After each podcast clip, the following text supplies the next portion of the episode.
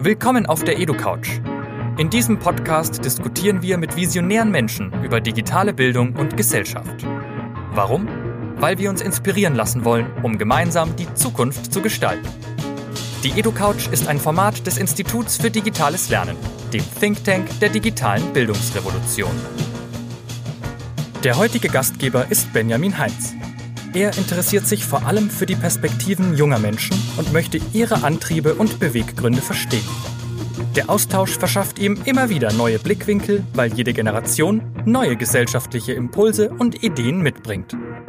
Bevor es gleich losgeht, kurz der Hinweis, was euch in den nächsten 30 Minuten erwartet. Jakob erzählt uns im Interview über seinen neuen Job beim Forum Bildung und Digitalisierung und was ich ganz besonders spannend fand, wie die dänischen Schulen mit dem Coronavirus umgehen. Und das mit zwei Standen, das heißt einmal mit dem Stand von Ende April, als wir das Gespräch aufgezeichnet haben, und jetzt aber auch noch mal einige Wochen später, Anfang Juni, hat er uns eben eine Sprachnachricht diese Woche geschickt, was seitdem geschehen ist, wie sich die Zahlen entwickelt haben und was wir daraus lernen können. Das fand ich ganz interessant. Bleibt also wieder bei dieser Folge bis zum Ende dran und jetzt viel Spaß mit der Folge. Wie geht's dir? Dankeschön, Dankeschön. Hier ist wunderbar sonnig und warm heute. Mir geht's gut, danke. Ein langer Tag, viele Calls, ähm, aber ja, ich habe noch viele vor mir, auch so, ich bin guter Dinge. Sehr schön. Wer dich noch nicht kennt, ich würde dich mal unseren Hörerinnen und Hörern mal zu äh, vorstellen.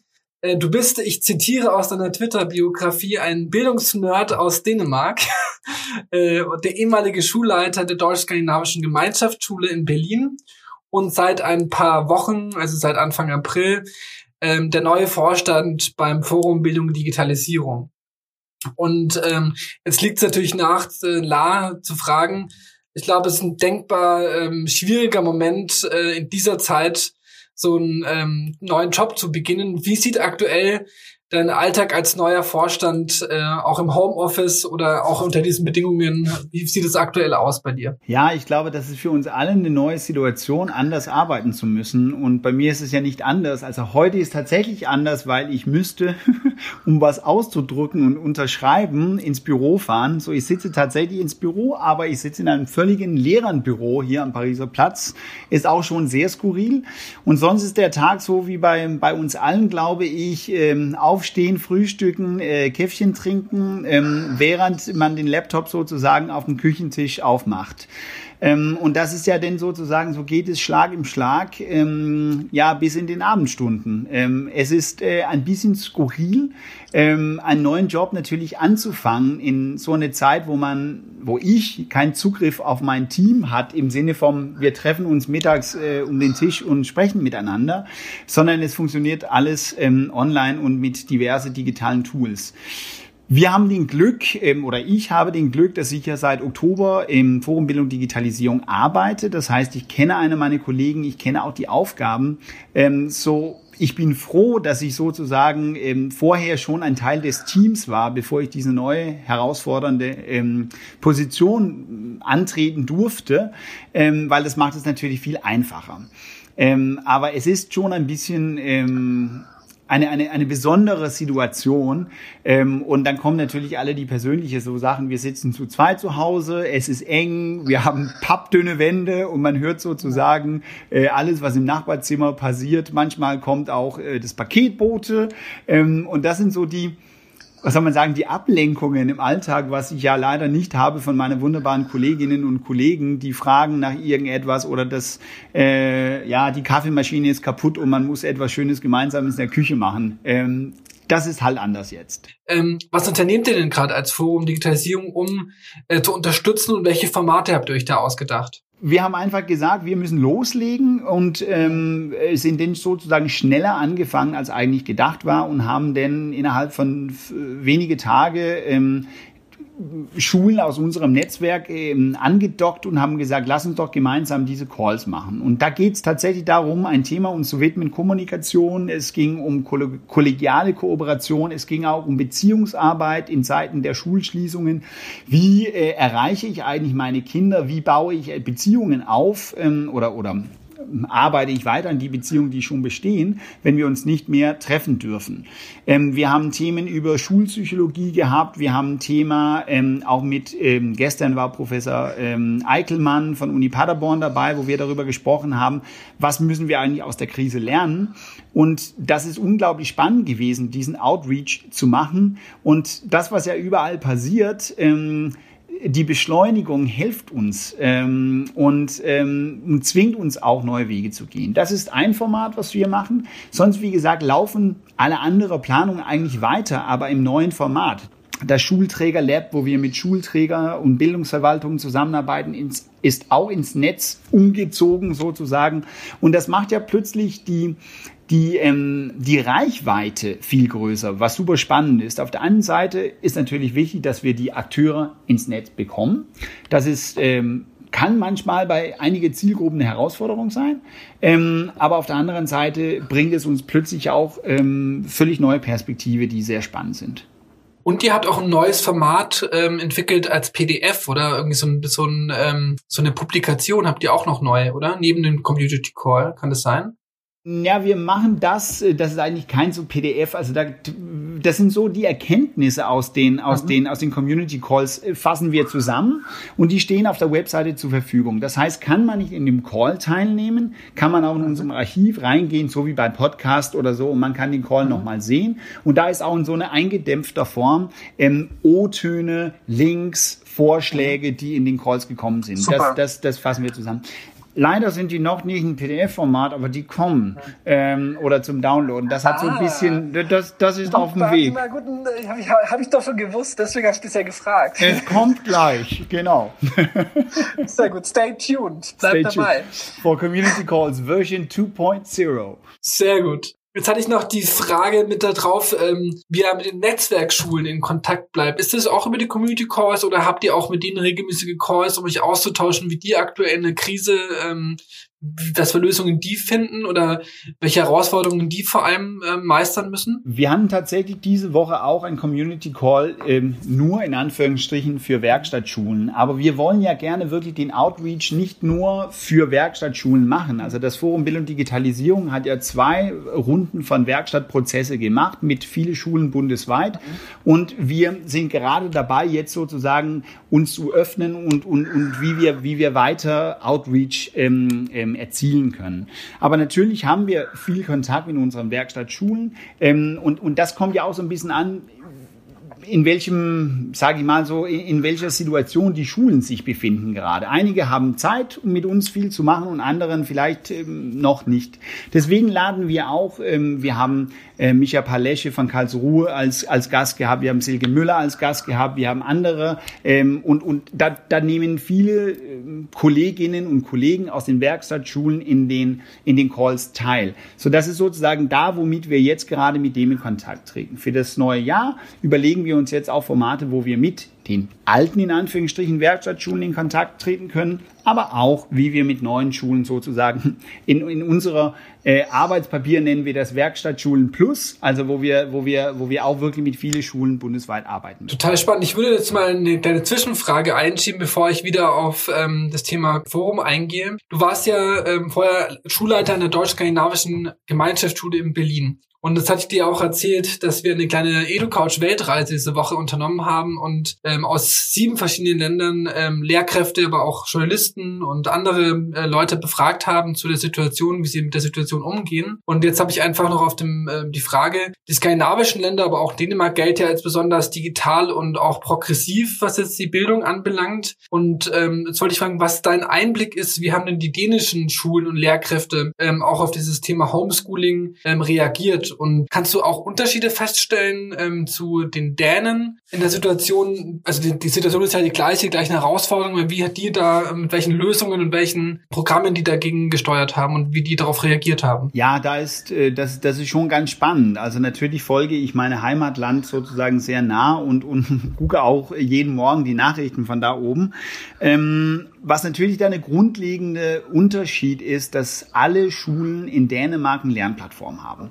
Das ist sozusagen eine Forderung vom Staat ähm, und die ist vor ja so sechs, äh, ja fünf, sechs Jahren eingeführt worden. Das heißt sozusagen die Grundlagen, ähm, um digital zu arbeiten, ist da oben viel viel weiter. Ähm, die Lehrer sind gewohnt, ähm, Arbeitsaufträge auf einer Lernplattform äh, hochzuladen. Ähm, die Schülerinnen und Schüler sind gewohnt, mit Endgeräte zu arbeiten. Natürlich nicht bei den allen Kindern in der Grundschule, aber kommen wir so ab der ja, das, was wir in Mittelstufe nennen, aber so ab Klasse 4, 5 sind die schon damit gut, äh, gut gewohnt ähm, und können deswegen auch von zu Hause aus besser ähm, digital arbeiten. Es gibt ähm, eine sehr, sehr große Palette von, von, von Inhalte auch, an dem sozusagen ähm, Schulen zugreifen können. Und da gab es in ganz Skandinavien, das ist ganz spannend, das gibt's auch hier, aber ich habe es nicht so krass gesehen wie, wie, wie, wie da oben hier in Deutschland, wo, wo wirklich sämtliche Verlage, sämtliche Anbieter sich zusammengetan haben und sagen, wir machen alles kostenlos ähm, für die Zeit der Schulschließungen. Ähm, und das hieß ja denn auch, dass die Lehrkräfte wirklich ein vielfältiges ähm, Repertoire von, von Inhalt auch haben, an die, die die Kinder ähm, zuspielen konnte. Ähm, natürlich, das hast du gerade gesagt, sind die Herausforderungen die gleiche. Äh, Kinder können nicht ähm, ohne das gewohnt zu sein, alleine individuell einfach zu Hause ähm, lernen.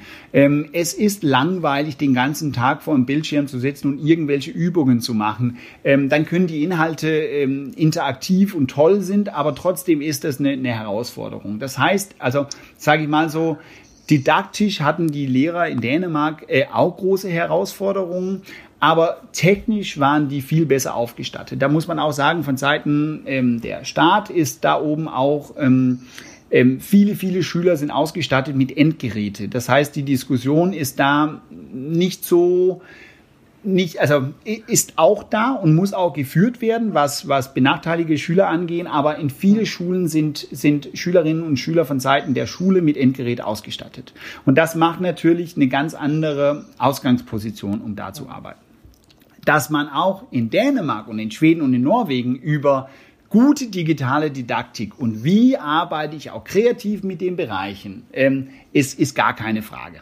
Ähm, aber wie gesagt, die, die Ausgangsposition war eine andere. Könntest du ähm, auch sagen, was wir von den Skandinaviern lernen können? Naja, ich glaube, das ist ganz wichtig, dass man sagen muss, die Infrastruktur muss stehen. Also äh, alle Schülerinnen und Schüler müssen die Möglichkeit haben, mit Endgeräte zu arbeiten. Das ist ja auch äh, Stand heute ein ganz spannendes Thema in Deutschland, dass die Regierung auch da jetzt sozusagen ähm, ein Paket äh, ins Leben gerufen hat.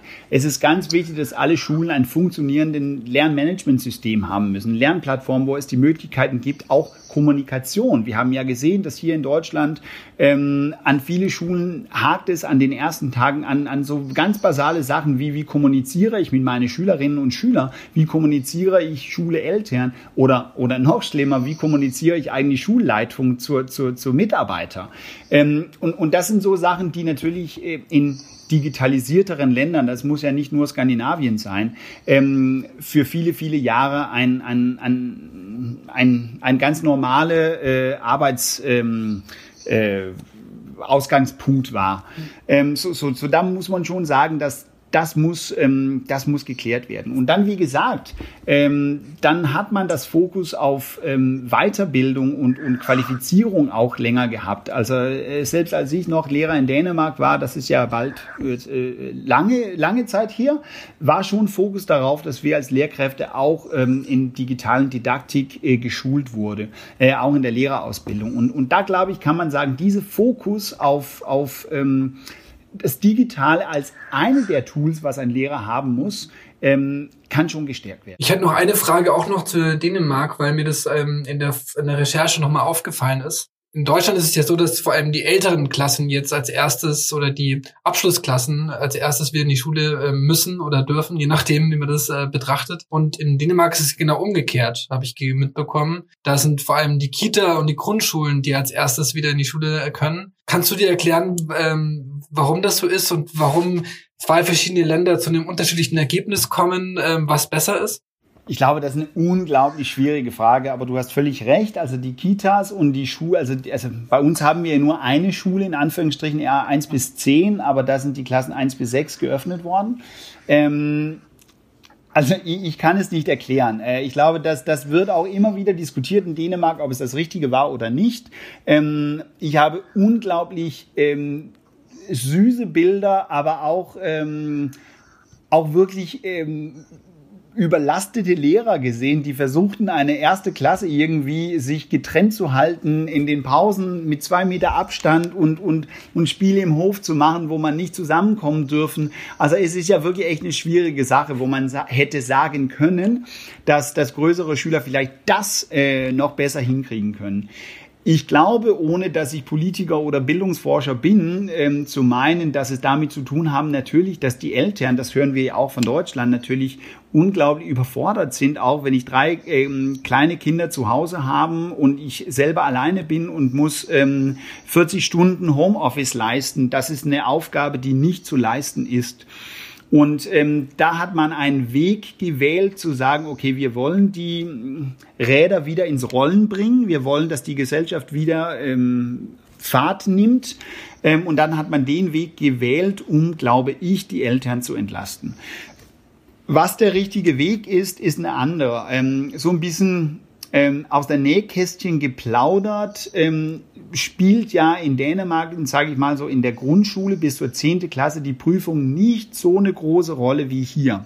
Ähm, das kann auch damit ähm, zusammenspielen, aber da da lehne ich mich jetzt aus dem Fenster und das ist eine ganz persönliche Meinung. Äh, da habe ich keine Belege dafür. Okay, äh, spannend. Dann gehen wir mal zurück äh, zu einem anderen Thema. Du hast ja jetzt viel Kontakt äh, gehabt mit der Community, mit eurer Community aus dem Netzwerk. Welche Erkenntnisse quasi lassen sich jetzt aus dieser Zeit, während die Schulen zu haben, auch noch ähm, für die Zeit danach vor allem nutzen? Und was glaubst du, ähm, lernen aktuell unsere Schulen in Deutschland? Ähm, was davon bleibt ähm, auch äh, darüber hinaus noch bestehen? Was meinst du? Naja, ich glaube, wir lernen alle, dass sehr, sehr viele Sachen geht digital. Und das haben die Schulen ja auch gelernt. Die, das Thema Digitalisierung und Lernen in der, in der Schule ist ja kein neues Phänomen. Das heißt, die Schulen haben ja auch sich lange darauf vorbereitet. Einige sind sehr weit gewesen und waren sehr gut auf diese Situation aufgestellt. Anderen treten jetzt sozusagen die ersten Schritte. Ähm, und diese Diversität ähm, ist, ist, glaube ich, eine ganz wichtige Lernen aus der Krise, dass das Thema nicht so viel Fokus gehabt hat, wie es jetzt hat. Und das heißt, dass da ist eine unglaublich große Schere zwischen Schulen, die weit sind und die andere Schulen, die, die, die, wie gesagt, die erste Schritte treten. Ähm, aber das Interessante ist, alle müssen ja auch, um Geld äh, vom Digitalpakt kriegen, schon digitale Medienkonzepte oder pädagogische Medienkonzepte schreiben. Und das, was passiert ist, ist, dass diese Konzepte ja plötzlich ähm, äh, so, so diese Lackmustest äh, ähm, machen müsste. Also trägen die Konzepte oder wo müssen wir nachsteuern? Ähm, das, ist, das ist schon eine ganz spannende Sache. Und dann ist meiner Meinung auch die Rückmeldung, was wir bekommen von, von, von den Schulen, mit denen wir zusammenarbeiten, von die Kolleginnen und Kollegen, die ich auch immer noch persönlich kenne und davon höre, ist, dass da eine unglaubliche Kreativität und Mut gewesen sind überall. Leute haben Sachen probiert und das haben wir auch. Wir hatten einen wunderschönen Call mit zwei Grundschulen, einer aus Bielefeld und einer aus, aus Sachsen, wo Schulleitungen gesessen haben und gesagt, wir hatten keine Ahnung, was wir hier zu, zu tun haben, aber wir haben gemacht. Und wo anderen gesagt haben, ja, wir wussten schon ein bisschen, aber hm, hm, hm. Ähm, und, und, und diese, sage ich mal so, diese Mut, ähm, Sachen auszuprobieren, eigentlich auch gemeinsam. Ich habe gestern gehört, dass eine andere Schule gesagt haben, wir haben Schülerinnen und Schüler als Techniklotsen sozusagen ausgebildet und, und, und auch ähm, äh, als Titel sozusagen vergeben, dass die war Aussage der Schulleiter, rund um die Uhr zur Verfügung sind, um technische Fragen zu lösen. Das heißt also sozusagen cool. Ziel, ja, mega cool.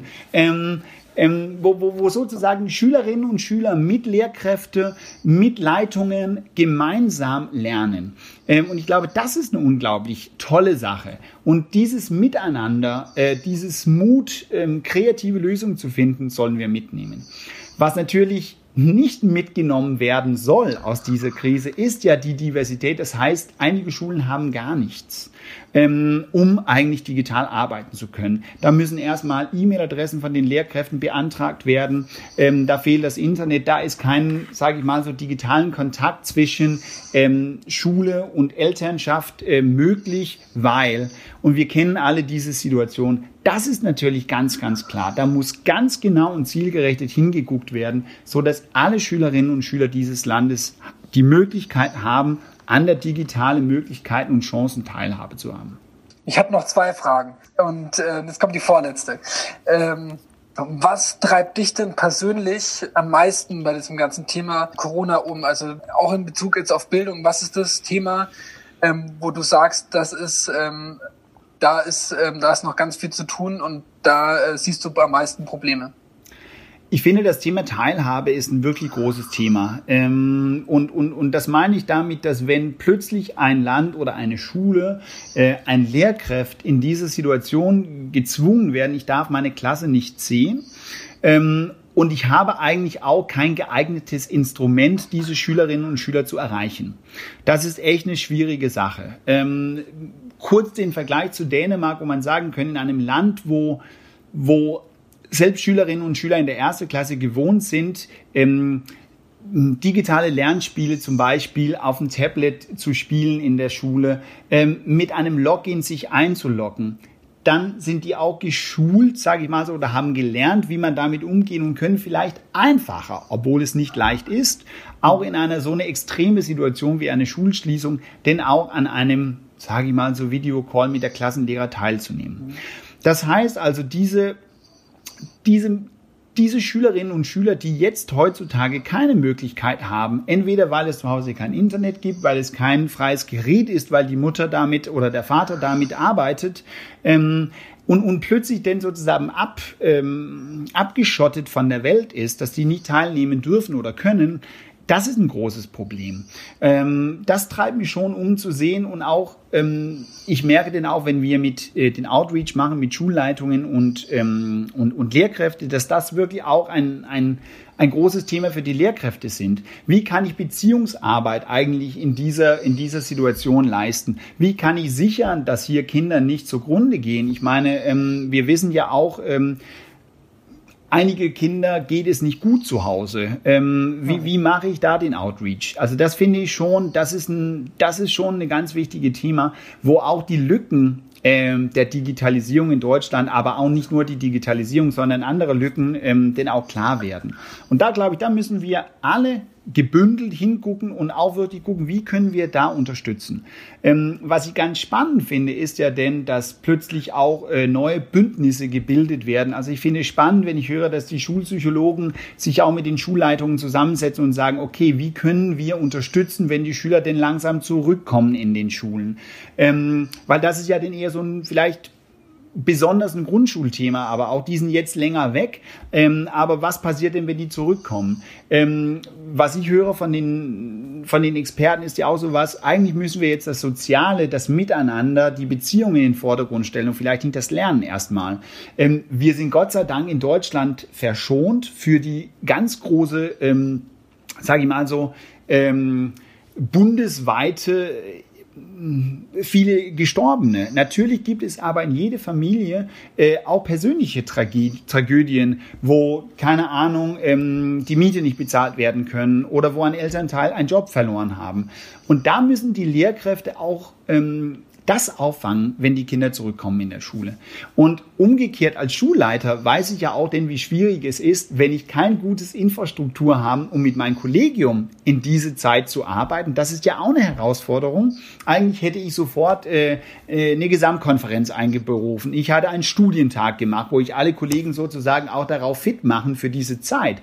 Das ist für die Schulleitungen im ganzen Land auch schwierig, diese ähm, Unterstützungsangebote für die Lehrkräfte eigentlich zu machen, die dafür die Kinder sein müssen. Also das heißt, viele von unseren normalen Abläufe sind ähm, nicht mehr möglich in der normalen Form, also muss da auch kreativ geguckt werden. Und da, wie gesagt, umgekehrt als Vorstand von Forum Bildung Digitalisierung gucken wir natürlich denn sehr gerne dahin und versuchen, wo können wir auf der Kurze mit unserer Community Calls da Themen, Experten einladen, um da ja, Sicherheitsnetz ist vielleicht ein bisschen groß gefasst, aber zumindest eine Plattform geben, wo es der Möglichkeit gibt, sich auszutauschen, voneinander, miteinander zu lernen, ähm, aber natürlich auch in alle unsere anderen Angebote, Schulträger, Lab, wo Schulträger sich auf der Ebene aus, ähm, ähm, austauschen können. Wir haben ein Kooperationsprojekt in Gütersloh, wo es geht darum, wie Schulleitungen und Schulträger zusammenkommen können. So, das treibt mich um, sozusagen die Schwierigkeiten, die wir sehen, die Herausforderungen, die deutlich werden, den auch wirklich zu benennen und für die Zukunft als Ziel zu beheben.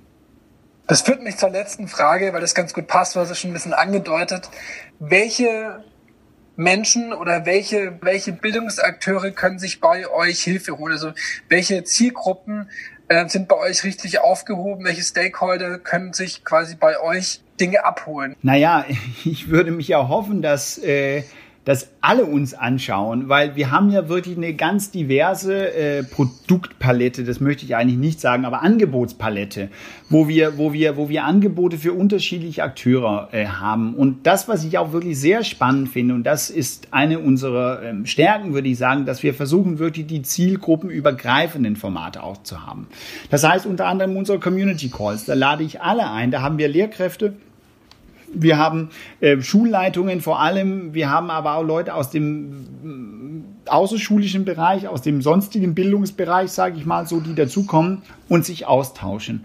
Ich fand es ganz spannend, das war total ein, ein, ein, ein, was soll man sagen, so eine Überraschung, dass plötzlich Schulpsychologinnen sich angemeldet haben und in die Diskussion teilgenommen haben. Ähm, aber das hat die Diskussion total bereichert. So, so in unserem Web äh, ähm, Community Calls sind alle herzlich eingeladen. Wir werden auch langsam anfangen mit Webinare zu machen und da ist es wieder, da haben wir Schulleitungen und deren Teams, sagen wir immer. Eigentlich haben wir so einen Begriff, wo wir sagen, Schulleitungen, deren Teams und die für Digitalisierung verantwortliche Personen weil wir ja nicht nur, ja, ich müsste auch ein bisschen nach links gucken, weil diese, weil diese Begrifflichkeit ist noch nicht 100% gespeichert bei mir. Nein, aber das geht ja darum, dass, dass ähm, das Forum schon Schulleitungen unter anderem als, als Zielgruppe in den Vordergrund stellen aber natürlich nicht nur der oder die Schulleiter, Schulleiterin, sondern wirklich auch das Team drumherum, die erweiterte Schulleitung. Aber auch, ähm, das hatte ich auch in einer Diskussion, hier geht es ja auch nicht nur um Lehrkräfte. Ähm, ich komme ja aus dem reformpädagogischen Bereich, da reden wir über Lernbegleiter oder über Pädagogen und das ist auch ein ganz wichtiges Thema, weil alle auch im Ganztag, auch alle die, die nachmittags mit den Kindern in ergänzenden Förderungen, Betreuung zu tun haben mit Kindern, sollten ja auch diese digitale Medien eigentlich wenn wir alle wieder zurück in den Schulen kommen dürfen, in deren Alltag bitte integrieren, so dass wir ähm, wirklich da, wo es Sinn macht, weil es geht für mich nicht darum, dass die Schule 100% digital wird, aber sondern da, wo es Sinn macht und da, wo es auch kreativ zu der ganzheitlichen Bildung gut einpassen, dass man das da mitbringt. Aber wie gesagt, wir haben auch Formate für Schulträger, wir haben Formate für Bildungsverwaltungen, wir machen auch eine Fachtagung, wo wir mit Politiker und die Bildungsverwaltungen der Länder, wir arbeiten zusammen mit den Länderinstituten, um genau auch die Fortbildungsangebote für Pädagogen, für Schulleitungen uns auch anzuschauen. Wir arbeiten mit Wissenschaft zu tun. So, ich würde sagen, es gibt viele Formate äh, bei uns. Ähm, wo es die Möglichkeit gibt, mitzumachen. Ähm, so ich hoffe, und das ist ja auch eine meiner Ziele als neuer Vorstand diesen, ähm, die, dieses Forums, also wirklich auch das Wort Forum in Vordergrund zu rücken und sagen, das heißt ja, dass wir zusammenkommen. Ähm, und das ist ja so eine meiner, meiner Kernpositionen eigentlich nur, wenn wir miteinander reden und auch manchmal die schwierige Fragen stellen und uns auch erlauben, dass keiner von uns die richtige Antwort hat. Aber wenn wir uns erlauben, darüber nachzudenken, was könnte mögliche Wege sein, dann werden wir auch weiterkommen. Und ich glaube, es ist auch wichtig, es gibt ja nicht, ähm, das glaube ich ist wirklich für Deutschland ein ganz wichtiges Thema ich kann manchmal in diese, dieses Loch fallen und sagen, ja, in Dänemark haben wir so und so und so gemacht. Und Dänemark ist ja wirklich ein kleines Furz im Vergleich zu Deutschland. Und ich glaube, das ist ganz wichtig, dass, dass diese Diversität ähm, auch in den Angeboten für Schulen oder für Pädagogen oder für Schulleitungen auch da ist. Weil wir sind auf so viele unterschiedlichen Levels. Ähm, und deswegen muss es Unterstützung geben für die, die gerne die ersten Schritte geben wollen. Aber so wie in der Klasse, wo man sagt, ich mache ja nicht nur Inklusion für, für die Schüler, die es schwierig haben. Inklusion oder sage ich mal so Differenzierung geht ja auch darum, um, um, um, um starke Schüler weiterzubringen, ähm, dann geht es ja wirklich darum, dass auf alle Niveaus denn, denn eigentlich weitergemacht werden ja. müssen. Wenn ich da der, der letzte mh, hm, Anekdote erzählen müsste, so eine wunderbare Anekdote von einem Elterngespräch mit einem Kind, ähm, wo in meiner alten Schule kriegen die Kinder ja, haben die Kinder keine Noten bekommen. Und dann in der neunten Klasse, also von der ersten bis achten Klasse, in der neunten Klasse bekommen sie die Noten und dann ähm, habe ich mit den Schülerinnen gesessen und äh, ich habe gefragt so, ähm, welche von deinen Noten willst du verbessern? Und dann zeigt sie auf ihrer Mathe-Note und dann stand 14 Punkte. Und dann habe ich gesagt, ah, aber das ist ja deine beste Note. Ja, aber ich habe das Gefühl, da kann ich viel mehr. Und das fand ich so spannend, wo wir darüber gesprochen haben, ja, eigentlich gibt es ja in Berlin nur 15 Punkte, das ist eine 1 plus, aber eigentlich musst du da nicht denken, weil eigentlich können wir auch 2000 Punkte da einfügen.